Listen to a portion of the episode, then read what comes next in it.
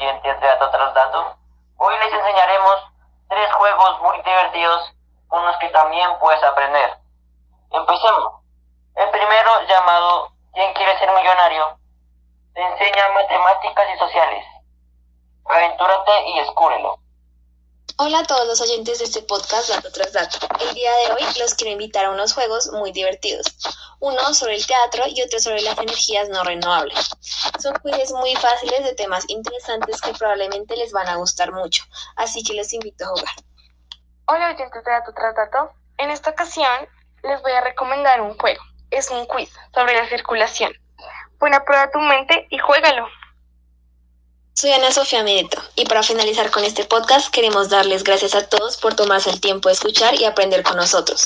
Ha sido muy divertido crear este contenido y esperamos que les haya gustado. Gracias.